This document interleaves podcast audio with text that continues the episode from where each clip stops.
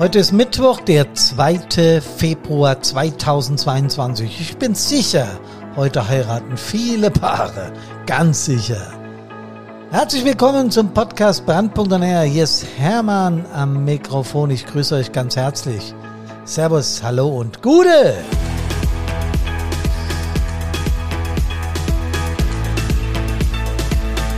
Nummer 171 in der Reihe unseres Einsatzleben Podcastes mit dem Titel Wer will's denn noch machen?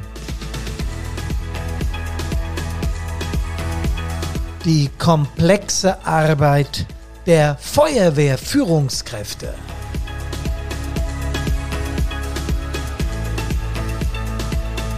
Ja, genau darum geht's heute. Was für ein Wetter, nicht so dolle heute bei uns hier im Rhein-Main-Gebiet. Mal immer mal Regen, mal Wolken und so. Schade für alle die, die heute den glücklichsten Tag ihres Lebens erleben. Das Datum ist ja auch wirklich toll. 2.2.22. Liebe Männer, da können wir den Hochzeitstag ja quasi nie vergessen. Deswegen werden vor allen Dingen Männer dieses Datum gewählt haben. Aber darum geht's heute überhaupt nicht, sondern es geht um natürlich unsere Feuerwehren und was Führungskräfte so in Feuerwehren Feuerwehren erleben, was sie dazu macht, also dazu befähigt, Führungskräfte zu sein, wie sie überhaupt in diesen Job kommen und warum das nach meiner Meinung komplexer geworden ist, also die Arbeit dieser Menschen. Tja, hier Florian Bad 01, melde mich außer Dienst. Mit diesem Spruch bin ich damals an an, am Tag meines letzten Tages im, im, in der Feuerwehr in Bad Soden hier und äh, am letzten Tag meiner, ja, meiner Karriere als Stadtbrandinspektor ans Funkgerät gegangen und habe unsere zentrale Leitstelle angefunkt. Leitstelle mein Taunus von Florian Bad Soden 01 kommen. Ich melde mich außer Dienst. Ja, ein kleiner Scherz an die äh, Kameradinnen und Kameraden, mit denen ich jahrzehntelang gemeinsam Einsätze abgewickelt habe. Da waren auch viele alte Hasen dabei, die mich, äh, wie gesagt, lange Zeit, Zeit äh, begleitet haben. Ja, 24 Jahre durfte ich als Stadtbrandinspektor dienen. Äh, insgesamt 42 Jahre aktives Mitglied, natürlich äh, PA-Träger, CSA-Träger und sowas alles. Das muss ein Feuerwehrchef vormachen. Er muss das alles auch mal zumindest gekonnt haben, um sich reinzufühlen, was die Mädels und Jungs, die sich äh, unter diese Anzüge klemmen oder sich das Gerät aufschnallen und dann in einen Brandherd reingehen oder in eine Gefahrensituation sich begeben, was die empfinden und was die wissen müssen und so weiter. Damals waren Feuerwehrleute aus dem ganzen Kreis die Verwaltung war da, sogar äh, Politiker waren anwesend, Freunde, Familie und diese ganzen Menschen, die mich über diese lange, lange Zeit begleitet haben. Und meine komplette Feuerwehr war angetreten, hat Spalier gestanden, ich musste da durchgehen. Ich habe das schon mal erzählt, ganz am Anfang meiner Podcast-Reihe hier. Aber heute spielt es wieder eine Rolle als Entree, als Einstieg, weil Damals habe ich mich natürlich wahnsinnig gefreut, als ich Stadtbrandinspektor wurde. Ja. Ähm, nach dem Ende meiner, meiner Führungskarriere bei meiner Feuerwehr bin ich dann abends nach Hause gekommen und habe mich so auf die Couch gesetzt und äh, irgendwie in den Fernseher gestarrt, aber gar nicht geguckt. Äh, und da hat so eine Eigenreflexion stattgefunden. Ihr kennt das sicher, ne? wenn, man, wenn der Blick so starr wird und man überlegt, was war das heute? Wie viele nette Menschen haben da auch nett über mich gesprochen, über meine Zeit als Führungskraft hier in meiner Feuerwehr. Äh, das hat sehr gut getan. Das war ein schöner Abschluss. Ich habe mich da wahnsinnig drüber gefreut. Aber wie war das alles? Wie hat das alles angefangen? Und vor allem, wie wird es meinem Nachfolger ergehen? Ist es heute schwieriger geworden? Und ich weiß noch ganz genau, dass ich meinen Freund, Kumpel und Kameraden Nick, meinem Nachfolger, damals innerlich alles Gute und viel Kraft gewünscht habe und bei mir gedacht habe, du wirst es schwieriger haben wie ich. Damals habe ich mir überhaupt keinen Reim drauf gemacht, das war einfach so ein Gedankengang, der kam. Ähm, und dann habe ich rückwärts reflektiert, wie ich angefangen habe ja, mit, mit 25 Jahren in unserer Feuerwehr. Klar, ich war seit frühester Jugend aktiv. Mein Vater war der Wehrführer, später Stadtbrandinspektor nach der Gebietsreform und er war auch Kreisbrandinspektor, also ein erfahrener Feuerwehrmann, äh, der mir frühzeitig die, die Dinge, die in Feuerwehren passieren, äh, ja, mitgegeben hat, der mich mit in die Feuerwehr geschleppt hat. Andersrum, ich habe gebettelt, dass ich mit durfte, ganz klar. Das war ein Faszinosum, diese Feuerwehr, dieses kameradschaftliche, dieses, dieser ein bisschen raue Ton damals noch, das ist auch, glaube ich, heute noch so, dieser ein bisschen raue Ton, aber dieses Herzliche, dieser Zusammenhalt, diese Kameradschaft, die ich da sofort gefühlt habe. Und dann wurde ich eben Stadtbrandinspektor mit 25 Jahren. Aus heutiger Sicht, wenn ich es von heute betrachte, zu früh. Warum? Habe hier eine Überschrift auf meinem Zettel stehen, die ich da hingeschrieben habe, die ich ganz bewusst gewählt habe. Führungskraft werden ist schon schwer. Führungskraft sein dagegen noch viel mehr. So ein bisschen abgewandelt dieses Sprichwort, weil ich glaube, dass es nicht einfach ist zu führen eine Führungskraft zu sein. Es gab schon mal hier einen Mensch äh, in Deutschland, der hat dieses Wort äh, schändlich missbraucht, damals in der Nazi-Zeit. Da hat Führen was anderes bedeutet und der Führer war ja ein, Despot, ein Idiot. Aber Führungskraft hat ja was mit Kraft zu tun und mit Führen. Also du musst schon den Ton angeben. Und das nicht leicht, weil Ton angeben heißt auch immer, zu versuchen, den richtigen Ton zu finden. Du musst eine komplette Ausbildung haben. Die hatte ich damals mit 25 noch nicht. Ich war angemeldet für den Zugführerlehrgang, hatte ihn aber noch nicht. Tja, das wurde dann ganz schnell alles organisiert. Leiter Feuerwehr gleich hinten drauf und so weiter. Alle erforderlichen Lehrgänge noch. Gefahrstoffzugführer. Was ich da alles gemacht habe innerhalb von, von zwei Jahren, das weiß ich noch. Also ich war mehr in Kassel als zu Hause. Aber was hat mir denn gefehlt? Ja, Erfahrung hat mir gefehlt, ganz klar. Nicht nur Einsatzerfahrung, da hatte ich schon eine Menge gesammelt mit 25 Jahren. Ich war seit dem 17. Lebensjahr aktiv. Wir haben drei bis 400 Einsätze im Jahr, da ich in der Feuerwehr gewohnt habe und auch in der Nähe gearbeitet habe, war ich bei relativ vielen Einsätzen dabei und das äh, hat mir auch viel Freude gemacht und habe aber auch gemerkt, dass da viel Anstrengung dabei ist und dass es da auch schon ein Teil, ja, Kraft dass du da schon einen Teil Kraft lässt. Du sollst als Feuerwehrführungskraft also erfahren sein, du sollst Einsatzerfahrung haben, du musst die richtigen Soft Skills haben, du musst die richtigen Führungsskills haben, dynamisch sollst du sein, Ausstrahlung haben, Verständnis, Verwaltungserfahrung, Umgang mit politischen Vertretern, Rechtssicherheit in gewissem Maße, Auftreten in der Öffentlichkeit, vor Gericht, presseaffin, kameratauglich. Das musste ich alles innerhalb kürzester Zeit lernen. Denn das absolut Geile an der Feuerwehr ist ja, dass du nie weißt, wann, was, wie passiert. Einsätze sind immer anders.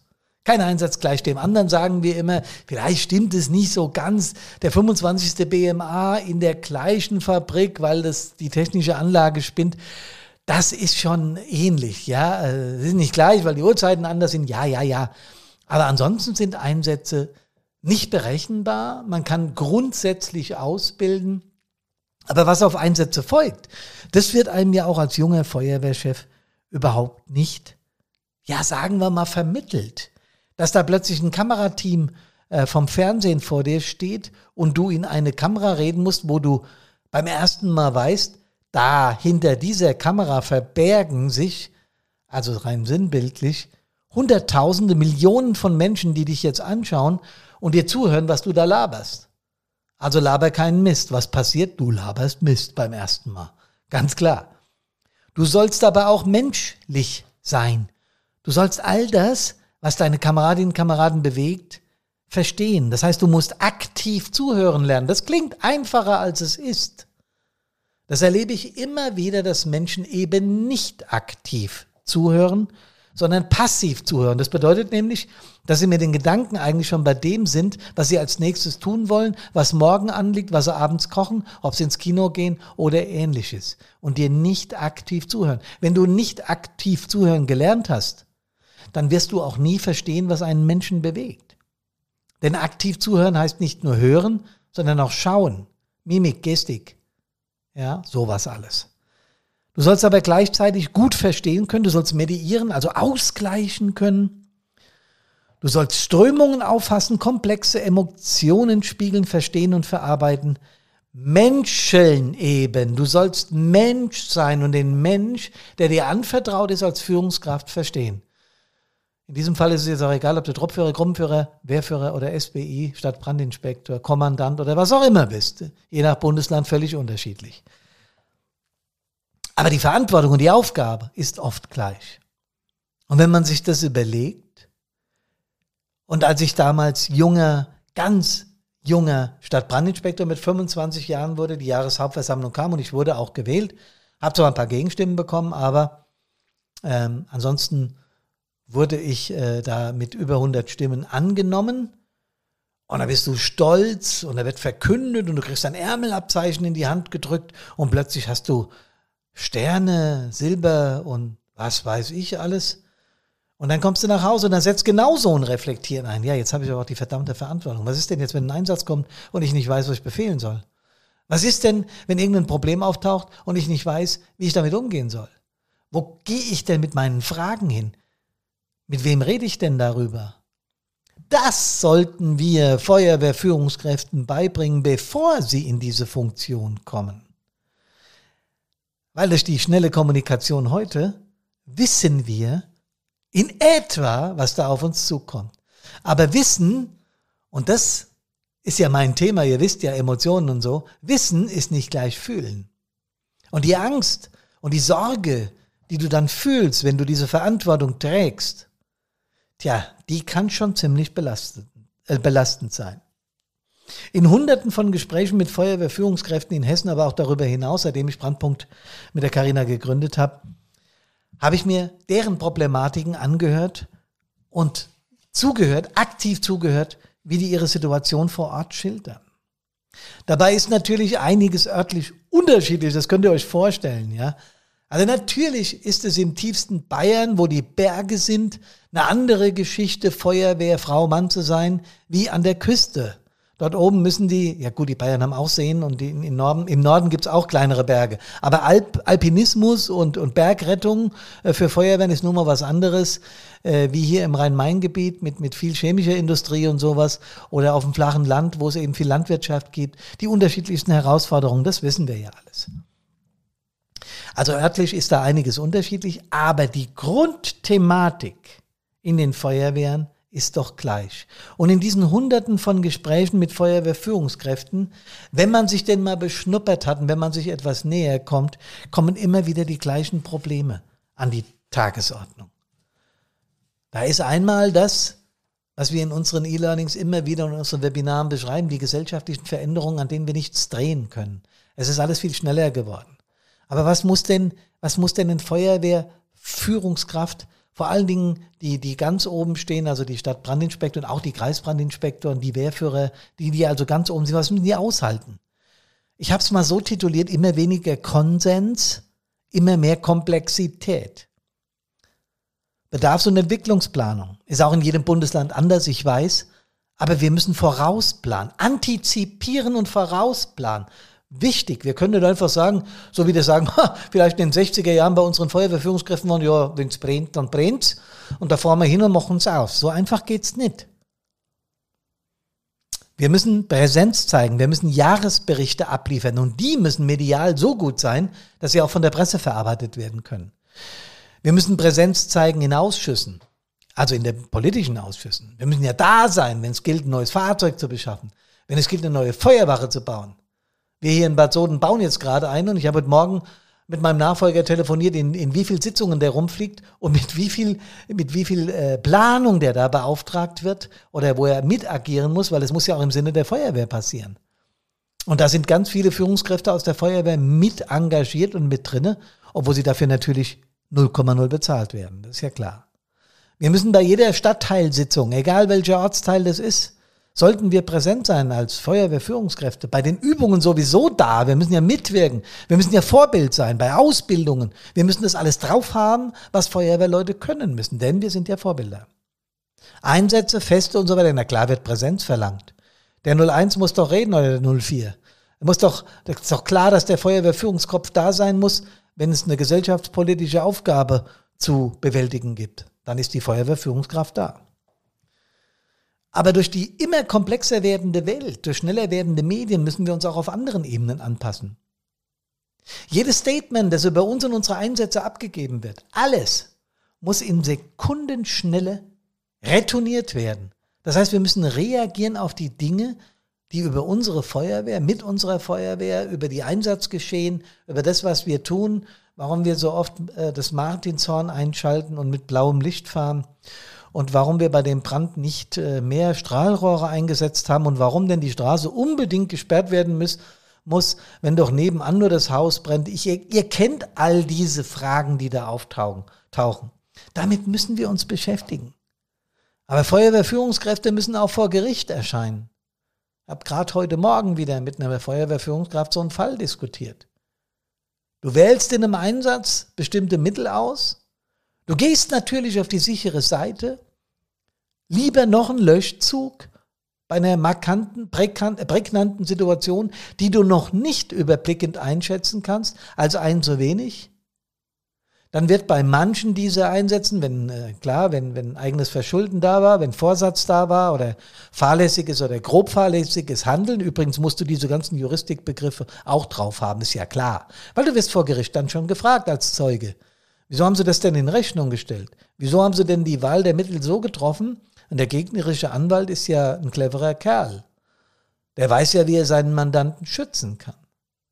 Und dann kommen Fragen auf dich zu, wo ich selber in meinen 24 Jahren, ich glaube, ich war, kann ich nicht genau sagen, aber mindestens 20 Mal vor Gericht, mindestens. Als Zeuge natürlich, nicht als Angeklagter. Und wo du gefragt wirst, warum haben Sie denn da noch einen Löschzug hinbestellt? Das äh, war doch schon eine Rückmeldung an Ihre zentrale Leitstelle Brand unter Kontrolle. Es war mir so gefährlich, weil nebendran ein Waldstück war. Äh, Flugfeuer, Funkenflug, irgendwas und ich habe eine Baustelle, also habe ich es lieber von der Seite nochmal abriegeln lassen. War das wirklich angemessen? Und dann stellen sie das noch in Rechnung, weil ein äh, grobhaftes Verschulden da ist, weil, weil, weil, äh, nicht ein grobhaftes Verschulden, sondern äh, ein Verschulden des, des, des, des Verursachers. Ja, in dem Moment denkst du natürlich an sowas nicht, weil es ist dir gerade wurscht, was das kostet, du willst auf der sicheren Seite sein. Ja, das kriegst du dann vom gegnerischen Anwalt um die Ohren geklopft. Und das machst du vier, fünf, sechs, sieben, zehn Mal mit und dann denkst du, sag mal, geht's noch? Sollen sich doch Juristen damit auseinandersetzen? Ich bin hier Feuerwehrführungskraft. Ich entscheide nach bestem Wissen und Gewissen. Ja, das interessiert aber wieder unseren Rechtsstaat nicht. Natürlich zu Rechts, wissen wir ja. Und hinterher kommen dann die Medien noch und äh, bekommst noch da ein paar kritische Fragen gestellt. Deine Kameraden wollen eine gescheite Einsatznachbereitung, weil einiges im Einsatz nicht funktioniert hat. Und irgendwann in, diesem, in dieser ganzen Gemengenlage stellst du dir die Frage, hab ich sie eigentlich noch alle? Ich habe gerade gesagt, unsere Welt ändert sich rasend schnell. Das bedeutet, dass wir auch auf der Kommunikationsebene ein irrsinniges Tempo vorlegen. Ich habe auch vorhin gesagt, dass Feuerwehrführungskräfte oder sagen wir mal Beauftragte, Pressesprecher äh, es gibt ja inzwischen in den Feuerwehren Social Media Beauftragte, die Instagram, LinkedIn, Facebook, Twitter und was es da alles gibt, bedienen, damit wir auch immer eine schnelle Reaktion zeigen können, damit die Menschen merken, dass wir das uns anvertraute Geld, das ja dem Staat gehört und damit den Steuerzahlern, äh, das, was wir für unser Equipment und für unsere Ausbildung und für alles Mögliche brauchen, dass wir das sinnvoll einsetzen. Das heißt, auch da sind wir in einer Berichtspflicht. So, was ich jetzt alles erzählt habe, führt eigentlich nur zu einem Schluss. Wer will das denn noch machen? Wer will es denn noch machen? Das ist doch der Titel des Podcastes. Und die Gegenseite ist das, was ich versuche, immer wieder Menschen zu vermitteln, die noch nie was mit Feuerwehr zu tun hatten, und die ich motivieren möchte, mit in diesen geilen Laden zu gehen, sich dort ausbilden zu lassen, Einsätze zu fahren und dann eventuell auch, wenn sie sich dafür interessieren, wenn sie bestimmte Voraussetzungen mitbringen, Feuerwehrführungskraft zu werden. Das ist das, was ich zu vermitteln versuche, dass diese Motivation aus ganz vielen Dingen herrührt. Der eine ist technikaffin, der andere mag diese, diese Spannung im Einsatz, wenn der Piepser geht, ähm, das helfen wollen und ja, sind alles ganz viele Motivatoren. Aber was ich den Menschen dann immer beschreibe, ist das, was mich emotional mit der Feuerwehr verbindet. Das Gefühl, wenn du auf der Rückfahrt von einer Einsatzstelle zurück zur Wache kommst, bist und im LF oder im TLF oder im RW, ist ja völlig egal, im Fahrzeug guckst dich gegenseitig an und weißt, durch unser Wirken haben wir enormen Schaden verhindert. Durch unser Wirken hat ein Mensch vielleicht sein Leben behalten dürfen. Und dieses Gefühl, sich anzuschauen, entschädigt für so, so, so vieles. Allerdings sollten wir auch an eins denken. Wenn das mit der schneller drehenden Welt, Corona hat es uns ja nochmal zusätzlich bewiesen, wie schnell sich dieser Planet dreht und wie schnell sich die Bedingungen verändern und wie schnell wir darauf reagieren müssen, indem wir eben äh, Webinare anbieten anstatt Vorträge, indem wir die Ausbildung in den Feuerwehren revolutionieren müssen, alle zusammen, weil diese Pandemie es eben nicht anders zulässt, wie müde Menschen werden, wie die Motivationsveränderung stattfindet und vieles mehr. Wir mussten das alle leidlich erfahren, wie schnell sowas geht. Das heißt, unser Planet unsere Gesellschaft und alles hier drumherum hält immer wieder Dinge für uns bereit, wo wir lernen müssen, Veränderungen sind unabdingbar. Wenn wir das aber wissen, dann müssen wir auch noch eines machen. Wir müssen unseren Feuerwehrführungskräften Mittel an die Hand geben, dass sie diese Veränderungen mental bewältigen können. Und das erachte ich für eine unserer wichtigsten Aufgaben in den nächsten Jahren. Es reicht nicht mehr, den Führungsvorgang anders zu interpretieren und ein bisschen an den Soft Skills zu feilen. Es reicht nicht mehr einfach nur einen Zusatzlehrgang zu machen, wie halte ich Konflikte aus, sondern wir müssen auf der mentalen Ebene zulegen. Davon, von der Sinnhaftigkeit einer guten Ausbildung für Feuerwehrleute und für Feuerwehrführungskräfte gehe ich aus. Und ich gehe auch davon aus, dass der Motivator, den ich angesprochen habe, bei euch allen noch wahnsinnig stark vorhanden ist. Denn das ist es, was uns antreibt und immer antreiben wird. Deswegen lasst uns gemeinsam an einer veränderten Feuerwehrwelt, aber nach wie vor guten und kameradschaftlichen Feuerwehrwelt arbeiten. Das wünsche ich mir. Und genauso wünsche ich mir, das wisst ihr, dass ihr gesund aus allen Einsätzen wieder nach Hause kommt. Servus, Hallo und Gude.